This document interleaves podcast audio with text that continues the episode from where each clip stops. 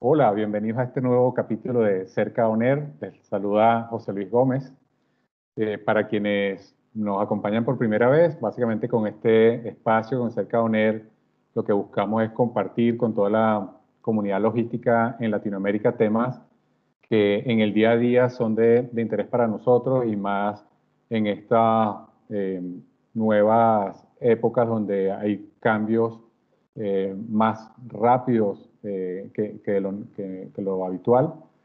Mm, obviamente dentro de estos eh, cambios y, enfocados específicamente en temas logísticos, muchos tienen que ver en temas de mm, mejoras en procesos, nuevas tecnologías que van surgiendo y que de alguna manera, y sobre todo con la realidad que, vivimos el año pasado, ha hecho para muchas empresas eh, aflorar eh, de alguna manera las oportunidades de mejora en distintas áreas de, de, la, de la, operación. Eh, y es por ello que, que hoy, para conversar de una manera más, más macro y poder entender cómo analizar todas estas eh, oportunidades de mejora y, y, a dónde enfocarlas, nos acompaña Antonio Brito. Antonio, un poco para, para presentaros, es el Senior Principal para la iniciativa de las operaciones de Value Engineering en Infor, eh, empresa global enfocada en tecnología para, para las empresas eh, y con eh, presencia a nivel global. En este caso, Antonio nos acompaña desde Brasil. Antonio además pues, tiene más de 30 años en, entre consultoría de alta gestión, innovación y gestión del conocimiento. Ha trabajado en consultoras de gran renombre como Accenture, como Booz Allen y Monitor. Y hace poco más de nueve años se encarga de conducir este tipo de estudios de viabilidad económica para proyectos en tecnología que, eh, digamos, lo, vamos a, a, nombrarlo como el Value Engineering. Así que muchas gracias, eh, Antonio, bienvenido. Muchas gracias, José. Me da mucho gusto hablar con, contigo y con, uh, otros oyentes ahí de, que, siguen esta serie de, podcasts. Excelente uh, iniciativa por parte de Cerca. Muchas gracias. Perfecto, eh, Antonio. Muchísimas gracias nuevamente por tu participación. Para nosotros, como comentabas, es importante compartir con la comunidad logística una perspectiva distinta respecto a la forma de evaluar y, de abordar proyectos de optimización y de tecnología. Por esto eh, queremos a través de este espacio conversar contigo y transmitir tu experiencia al respecto. Cuando hablamos de cadena de abastecimiento, Antonio, son muchos los procesos involucrados, como, como, como sabemos, y todos ellos son sujetos a mejora y, y para todos ellos existen tecnologías que apuntan y que prometen mejoras en estos procesos. Eh, y cuando revisamos experiencias en distintas industrias respecto a implementación de proyectos de, mejora, encontramos también muchos casos de éxito, por lo que podría, se podría inferir en principio que cualquier empresa que aborde este tipo de proyectos basado en el éxito de, empresas similares eh, en, industria vertical tendrán igualmente un alto grado eh, de éxito asegurado. Siendo así, Antonio, ¿por qué la evaluación y la justificación de proyectos bajo el concepto de value engineering son importantes ante esta realidad? Bueno, José Luis, las compañías buscan tecnologías, procesos, organización para habilitar el alcance de la estrategia corporativa. esta innovación, o hacer algo de forma diferente, de forma rentable, Ah, viene por medio de proyectos o programas de implementación de plataformas de software, de cambios organizacionales, nuevos flujos de procesos. Ah, cada uno de estos proyectos requiere una inversión de recursos, de tiempo, de dedicación, ah, que deben ser justificados por los beneficios que el cambio trae. Si el proceso de negocios funciona bien, con las mejores prácticas y presentando indicadores en el cuadrante superior de desempeño. Y esto quiero decir, cuando las compañías comparadas con otras tienen un desempeño que están muy por arriba, muy mejores eh, que, la mediana de la, de la industria. ¿no? entonces, si, si, si funcionan bien, Ah, no hay mucha forma de justificar la inversión porque los beneficios serán muy acotados, son muy pequeños. entonces, ¿qué, es que nosotros vemos? Ah, buscamos los procesos que, están más por debajo de la mediana, y entendiendo también el concepto de mediana. Ah, mediana es, el, el, número ¿no? que divide los 50% de un grupo. Entonces, por, eh, de una manera muy concreta es 50% de las compañías en una industria eh, presentan desempeño mejor, 50% el desempeño peor, ¿no? Que esta, que este, esta cifra, ¿no? Este número, este indicador de la mediana.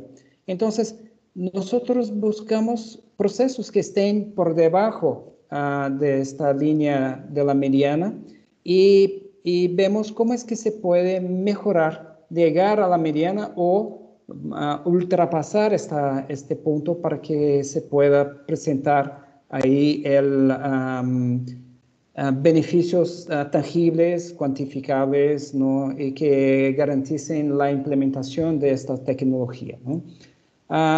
Entonces, uh, como la mitad de las compañías no llegan a la mediana, ¿no? entonces hay siempre una posibilidad de, de buscar uh, estas mejoras y, sabemos que hay que seguir innovando y mejorando porque si no, la compañía pierde uh, su espacio en el mercado. De, acuerdo.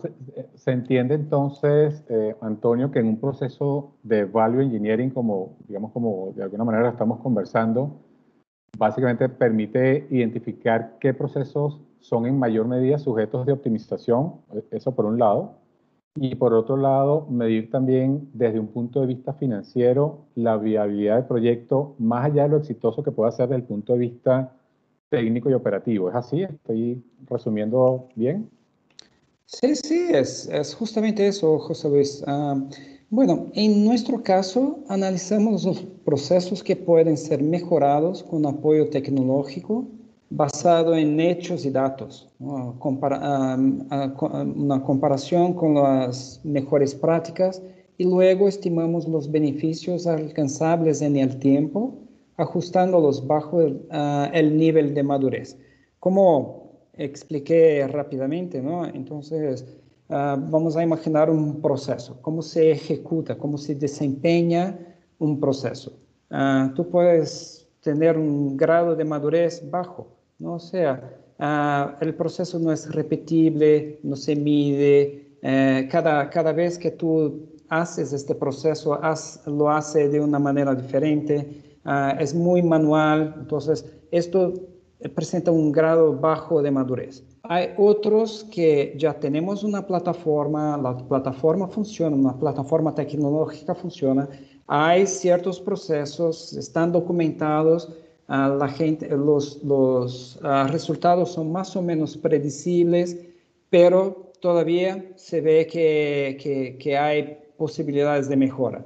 Luego hay ah, procesos que son de elevada madurez, entonces no solo tienen un proceso que está garantizado, que es, repetible, que se puede ah, confiar en este proceso, como también ya lanzan mano de algunas tecnologías interesantes, como, no sé, haz de cuenta, uh, inteligencia artificial o o, algo de, machine learning, ¿no? para que ayude a las compañías que lleguen a un proceso cada vez más optimizado ah, y, fiable. ¿no? Entonces, ah, eh, eh, basado, basado en eso, ¿no? Eh, es, es, fácil de mirar. ¿no? Si nosotros llegamos a una compañía y el proceso tiene, miramos, identificamos un proceso que tiene un bajo nivel de madurez, eh, esto es el que, si, si, llevamos a un nivel mediano, ¿no? es el que tiene el mayor beneficio.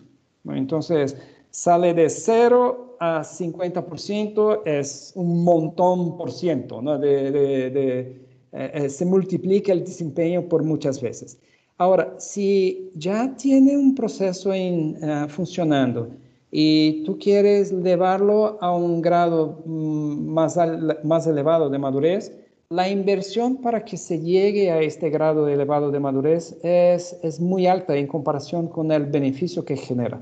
¿no? Entonces, uh, para, por ejemplo, ya, una compañía que ya tiene los procesos de supply chain implementados, ya se ven los indicadores, los procesos están uh, bien armados, si vamos a incluir el tema de eh, inteligencia artificial la, para que se gane un 1%, 2% de efectividad en el proceso, esto, el, la inversión en tiempo, recursos y, ah, ah, eh, dinero, ¿no? Esto, esto puede impedir que se implemente esta, esta nueva tecnología.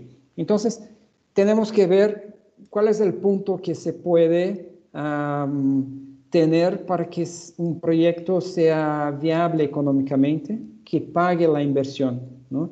y que se generen mejoras en márgenes, nivel de servicio, calidad, de reducción de riesgo compatibles con la inversión.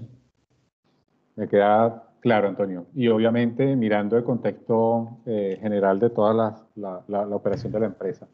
Ahora, Antonio, haciendo un poco de, de digamos, si miramos hacia atrás quizás un par de décadas o, más, hubo un tiempo en que mm, los proyectos, especialmente de tecnología, estaban enfocados principalmente a eficientar los procesos administrativos como tal, el back office.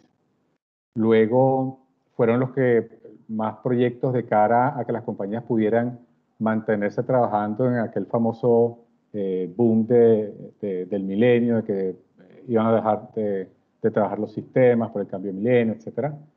Luego, más adelante, una explosión de proyectos en portales de Internet, en CRM, pero más recientemente, ya en las últimas eh, décadas, un poco más, las compañías hablan principalmente, o al menos en, el entorno en el que nos desenvolvemos, de mejoras en la cadena de suministro. A tu entender, eh, que estás continuamente en estos eh, procesos de evaluación, ¿a qué se, a qué se debe esta, esta realidad? Ah, mm, básicamente es, es por, es, es, por el siguiente, ¿no? Ah, ah, había, había, había muchos recursos, había mucho dinero parado eh, en los procesos que no agregaban mucho valor a la operación. Cuando, eh, cuando hablamos de, de back office, ¿no? lo importante es que se generen las cifras correctas, que se genere el proceso el, más rápido posible, que tenga un nivel de automatización bastante elevado. O sea, estos fueron como los proyectos para sacar el costo excesivo de las compañías, ¿no? las, los gastos para disminuir gastos.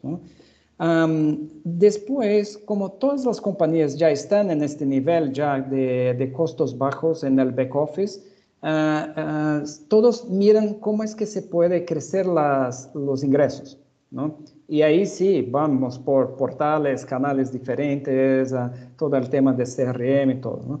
Ahora tenemos que entregar estos productos a nuestros clientes, ¿no? Y, y, y entrega tiene que ser rápida, confiable, tiene que ser um, a, a, tiempo, a, a, tiempo, tiene que, el pedido tiene que llegar completo, sin daños. Eh, es un campo inmenso para la mejora. Son muchos uh, temas que nosotros manejamos en la cadena de suministro. ¿no?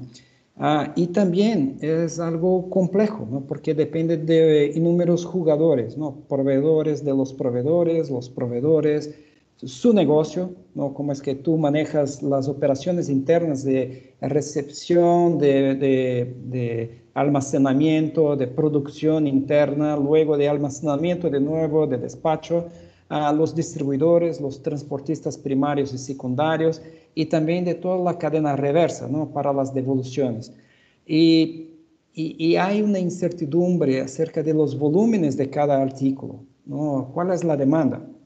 cómo es que manejamos las políticas de stocks, los máximos y mínimos, cómo es que se manejan los riesgos en el camino que existen, ¿no? Entonces son las quiebras, los paros, el clima, la fiscalización. Entonces hay muchos factores que afectan los beneficios de una cadena de suministro. Luego, la gente mira todo este, este tema, ¿no? Eh, eh, cómo es que se entrega, con ahora con ojos, eh, con, con, una lupa, ¿no? para que se, se pueda disminuir cada vez más los costos, disminuir los riesgos, mejorar el margen del negocio, porque uh, con nivel de servicio uh, elevado, el cliente regresa siempre y quiere más de, tu compañía. Entonces, como las compañías están cada vez más uh, mirando este tema para que se pueda ser más fluida, que llegue, eh, llegue que los productos lleguen al destino de una forma segura y, con bajo costo. Sí, está claro. Y cada vez más esa exigencia del mercado es, es mayor y obviamente eh, el, el, el, hecho tan, tan simple de poder llegar con ese producto a tiempo eh, y en las condiciones que lo pide el, el mercado, el cliente final, tiene detrás de toda esta serie de procesos que, que mencionas y todas estas variables y ahí sería interesante, Antonio, entender en tu experiencia, y, de antemano pues sabemos que cada empresa es distinta, pero en tu experiencia, ¿cuáles son los principales factores de mejora en la cadena de suministro? Mm, no, esto, esto es, es, un tema para un podcast completo, ¿no? Pero los principales, José Luis, son los siguientes, ¿no? Uh, es, uh, Normalmente, normalmente nosotros vemos uh, que cuáles son los, los factores uh, que pueden ayudar, que permiten estimar los beneficios de un nuevo proceso con una nueva plataforma tecnológica. ¿no? Entonces, um, partimos de, uh, por aumentar la certeza de la proyección de la demanda. ¿no? Porque una vez que nosotros sabemos bien cómo la demanda se comporta, nosotros tenemos un reflejo inmediato en inventarios. ¿No? Si hay una variación menor, ¿no? se disminuyen los inventarios. Puedo trabajar con stocks de seguridad más bajos. Entonces, esto y, inventario es dinero, ¿no? es dinero atrapado, es recurso atrapado de la compañía que se puede invertir en otros puntos. ¿no? Luego, todo el tema de, de, las llegadas y salidas, ¿no? Entonces, automatizar la recepción, las operaciones en los almacenes, que es el almacenaje, la ubicación y preparación para despacho, y el despacho para que se puedan liberar los recursos humanos de la operación. Tú vas a trabajar con una plantilla menor, con menos mano de obra, por así decir. ¿no? una mejor visibilidad, ¿no? Como estamos hablando que es una cadena de suministro y tú tienes que, ver como dos, tres uh, uh, eslabones atrás y dos, tres eslabones adelante, ¿no? Cuanto más uh, visibilidad tiene de toda la cadena, mejor es el entendimiento para que tú puedas manejar esto a tiempo, ¿no? esta visibilidad precisa, por así decir, ¿no? para que se pueda disminuir las compras adicionales las pérdidas por caducidad y aumentar el nivel del servicio al cliente.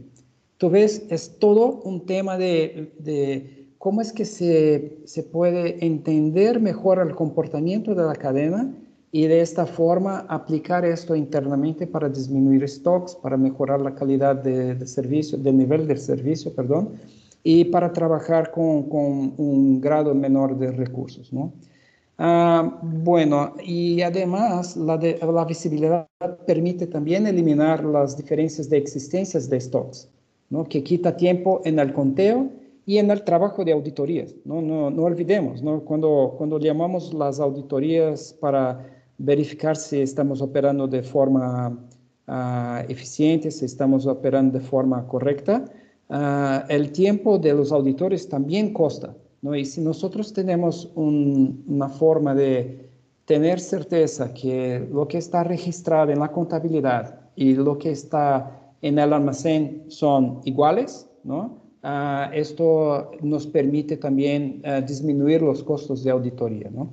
Y por último, ¿no? optimizar los, los flujos de transportes y la secuencia de producción en piso de fábrica también incrementan el uso de los activos que pueden permitir que uno pospone la inversión en nuevos camiones y equipamientos. Entonces, todo es para que se disminuyan eh, el, uso de recursos. Y tú ves el alcance que tiene. Hablamos de mano de obra, de equipamientos, de flota, de almacenes, de, de clientes, de proveedores, o sea, es, es completo, ¿no? Son muchos factores que se pueden mejorar en esta cadena de suministro.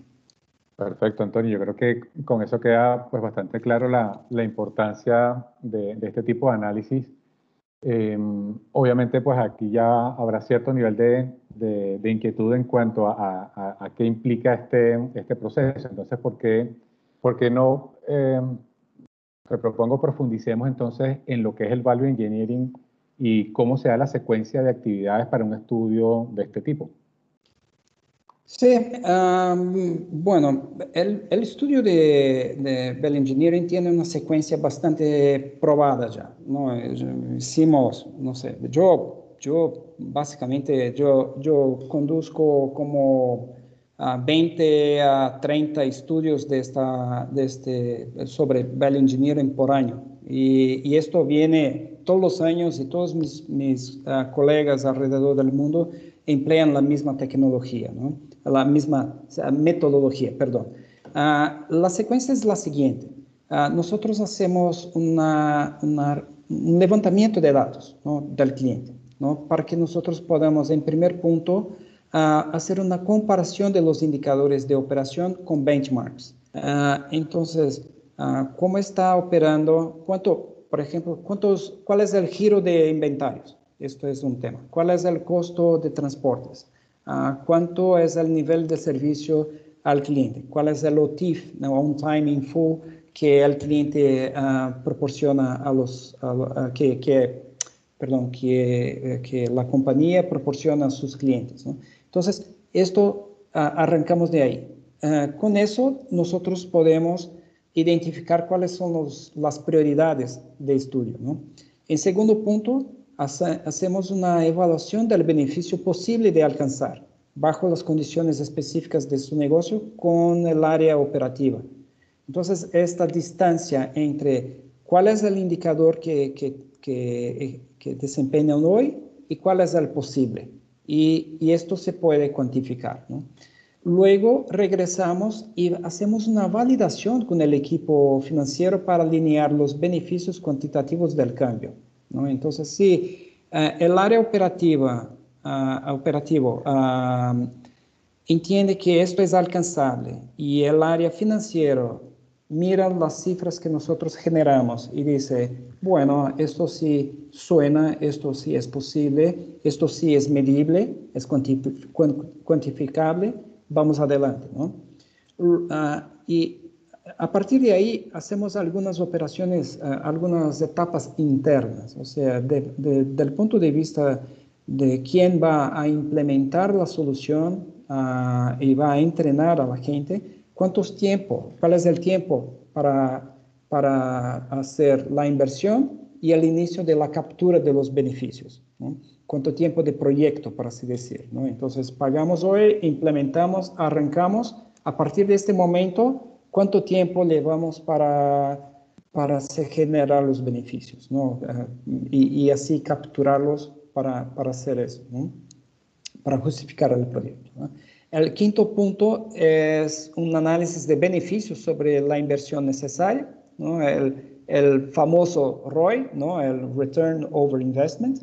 Y uh, el paso seis es una presentación del caso de negocios al patrocinador del cambio y para que las áreas que aprueben la inversión y la liberación de los recursos del proyecto. Y por último, hay dos etapas importantísimas, ¿no? que es la implementación y seguimiento de los resultados del cambio y los ajustes en la implementación para que se pueda comprobar la captura de, los, de, de nuevos uh, beneficios. Uh, entonces, de una forma un poquito más resumida, nosotros hacemos una comparación uh, con, con, indicadores de mercado a partir de los datos levantados con el cliente ah, entendemos cuál es el beneficio cuantificable, vemos cuál es el tiempo de la inversión y cuánto, cuánto tiempo empieza a, generar beneficios. Ah, validamos todos estos datos con, con el equipo del cliente operativo y financiero y presentamos todo eso para los patrocinadores para que se pueda mover. Una vez implementado, nosotros regresamos y medimos los resultados para que se pueda comprobar que, que, que, estamos en la dirección correcta o entonces proponemos cambios en, en, o ajustes en la implementación para que se pueda capturar el, el beneficio. Perfecto, está muy claro el, el, el proceso, las distintas etapas y mencionabas, de hecho, como, como primer paso dentro de, como primera etapa, precisamente la comparación con respecto a, a, la industria, ¿no? Poder, ¿no? Poder medir para entender realmente la oportunidad de mejora. Y ahí me queda la, la curiosidad, eh, Antonio, ¿de dónde se obtienen esas referencias para la comparación? ¿Contra, contra qué se mide?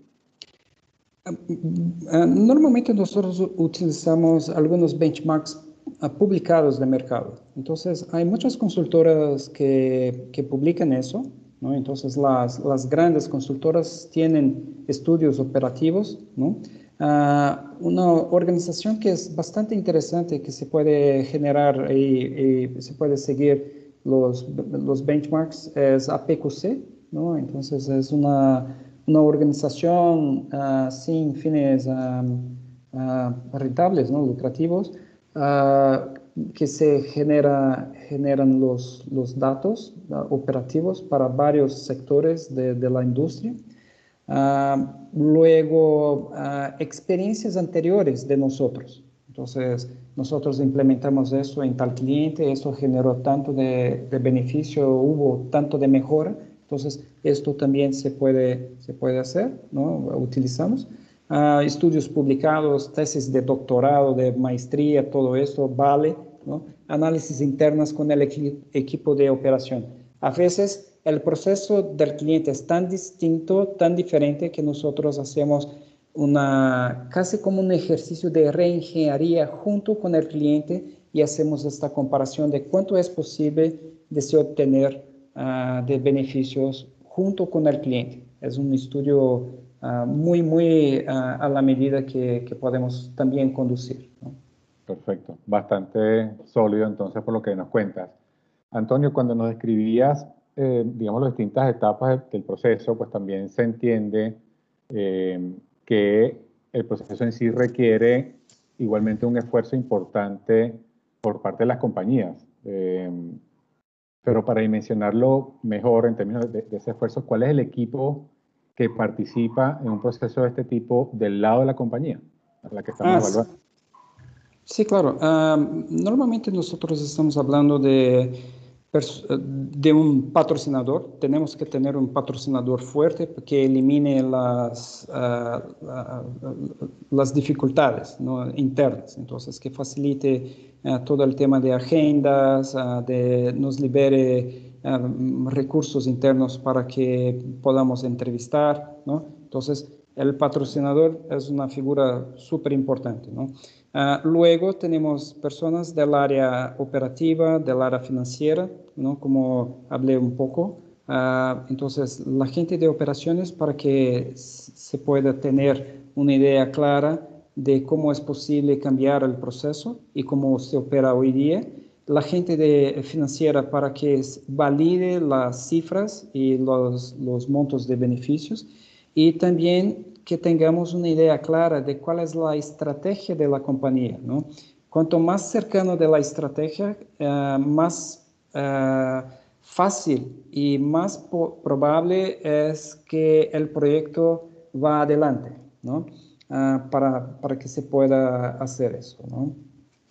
Um, y, también, y también nosotros tenemos uh, equipos internos, ¿no? Entonces, uh, del punto del proveedor de tecnología, por ejemplo, por parte de Infor, siempre trabajamos con gente que conoce muy bien la, la, el, el, software, ¿no? la aplicación, la gente que sabe implementar la implementación, como es el caso de, cerca, ¿no?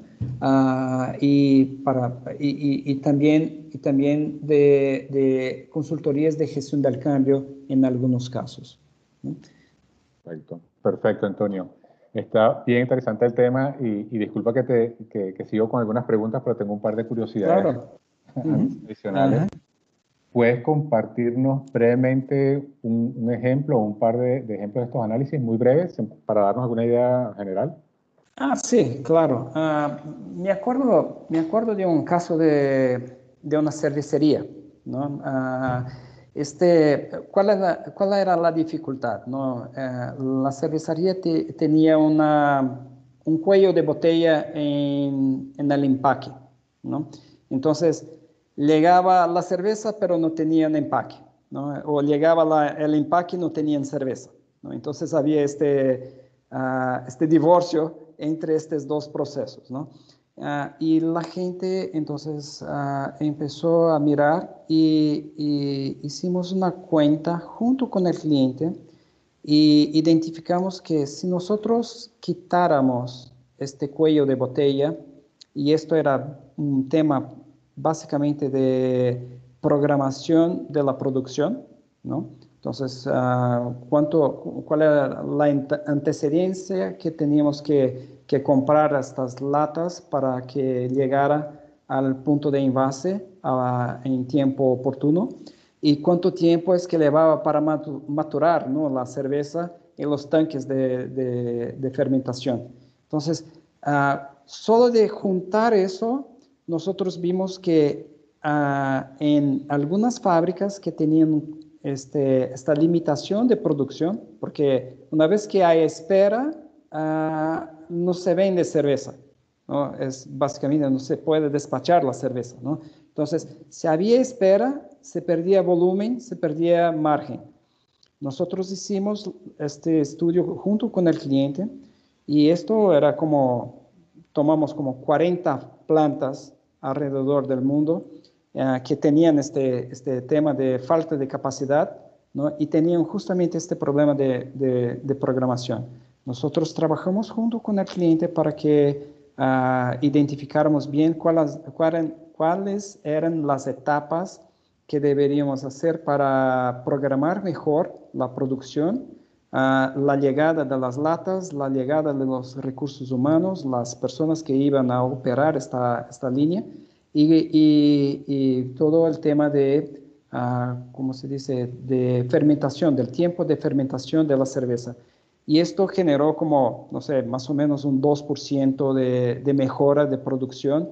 Y 2% de producción es básicamente, se genera como, como una rentabilidad increíblemente elevada. ¿no? porque cerveza es básicamente ¿no? 10% ah, costo de producción, ¿no? de agua, de, insumos, de algo así, ¿no? de eh, empaques es como un, un 30% y, y 60% es margen. Entonces, 2% de una fábrica que estaba demandada, eh, que tenía demanda de mercado, y, logra aumentar la productividad en 2%, significaba como 1,2% eh, directamente en la línea de rentabilidad, de margen operativa de, del negocio. Entonces, y, de 40 fábricas alrededor del mundo. Entonces, imagínate cuánto es que este, este negocio generó así en un verano, y se pagó en algunos días este, esta, esta implementación. Esto es un caso. Sí, no, interesante, interesante porque eso nos, nos ilustra, eh, digamos, la magnitud de, los, de las mejoras que puedes conseguir con este tipo de, de proyectos. aquí para ir quizás resumiendo o, cerrando un poco, Antonio, de lo que hemos conversado hasta ahora, resumo la importancia del value engineering en básicamente en tener un alto nivel de certeza sobre dónde priorizar la inversión de los recursos y garantizar los mejores retornos posibles, ¿correcto? Sí, así es, así es. y, entendiendo, teniendo ya clara esa, esa importancia y, digamos, lo estructurado del proceso, ¿qué consejos puedes compartir con, con nuestros oyentes para que tengan éxito en este tipo de evaluación, en, una evaluación de Value Engineering? Mm, excelente. bueno, en, breve resumen, ¿no? Eh, tenemos que, uh, en primer punto, tenemos que ver cuáles son los procesos que son más cercanos de la estrategia de la compañía. Entonces, hoy día eh, estamos hablando de entregas, de, de, mejora del nivel del servicio al cliente, Ah, de disminución de costos, de disminución de tiempos, o sea, todo esto que está atado a la estrategia de la compañía, entonces crecimiento y todo eso. Bueno, luego ah, tener un buen patrocinador, ¿no? Ah, ¿Cómo es que nosotros tenemos a alguien que pueda realmente ayudar? que estemos trabajando para el liderazgo de la compañía porque es ahí que los, las, el aumento de márgenes, mejora de, de, del nivel de servicio al cliente, todo eso, es donde eh, se concentra toda esta mejora. Y también este, estas personas tienen el poder de liberar recursos y, presupuesto para, después del estudio para implementar la solución. Entonces, ah, una vez con eso, es conducir el proceso basado en datos, en hechos, hacer las comparaciones correctas con benchmarks, eh, analizar bien los procesos, ah, crear algunas de estas situaciones, como el caso de la cervecería que, comenté hace poco, ¿no? que es, es un caso bastante interesante, y, y conducir las validaciones internas con el cliente para que el cliente esté confortable con los, los temas que van a, cubrir en el momento que se implemente. ¿no?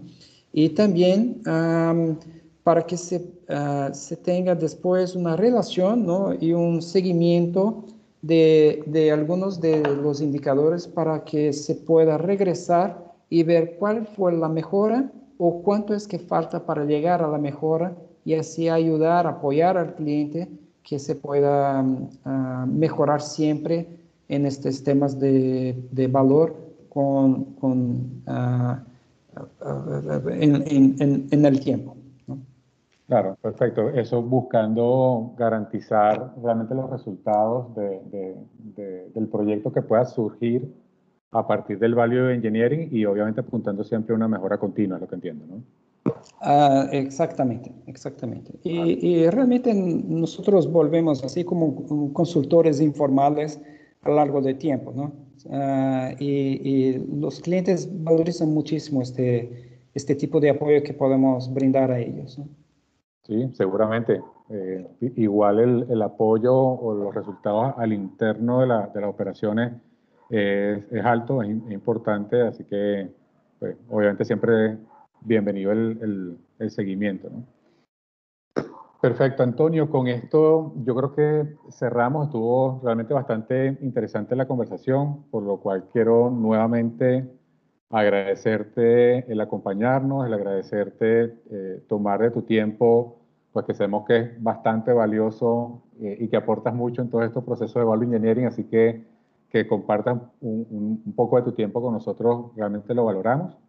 Eh, esperamos obviamente tener nuevos espacios para compartir contigo en futuros eh, capítulos del podcast. Eh, y bueno, gracias nuevamente, Antonio. Realmente un gusto conversar contigo. No, a ti, José Luis. Siempre me da gusto. Muchas gracias una vez más. Una buena jornada. Hasta luego. Vale, perfecto. Con esto despedimos el capítulo y los invitamos a que sigan atentos a nuestras siguientes publicaciones. Gracias a todos. Cuídense.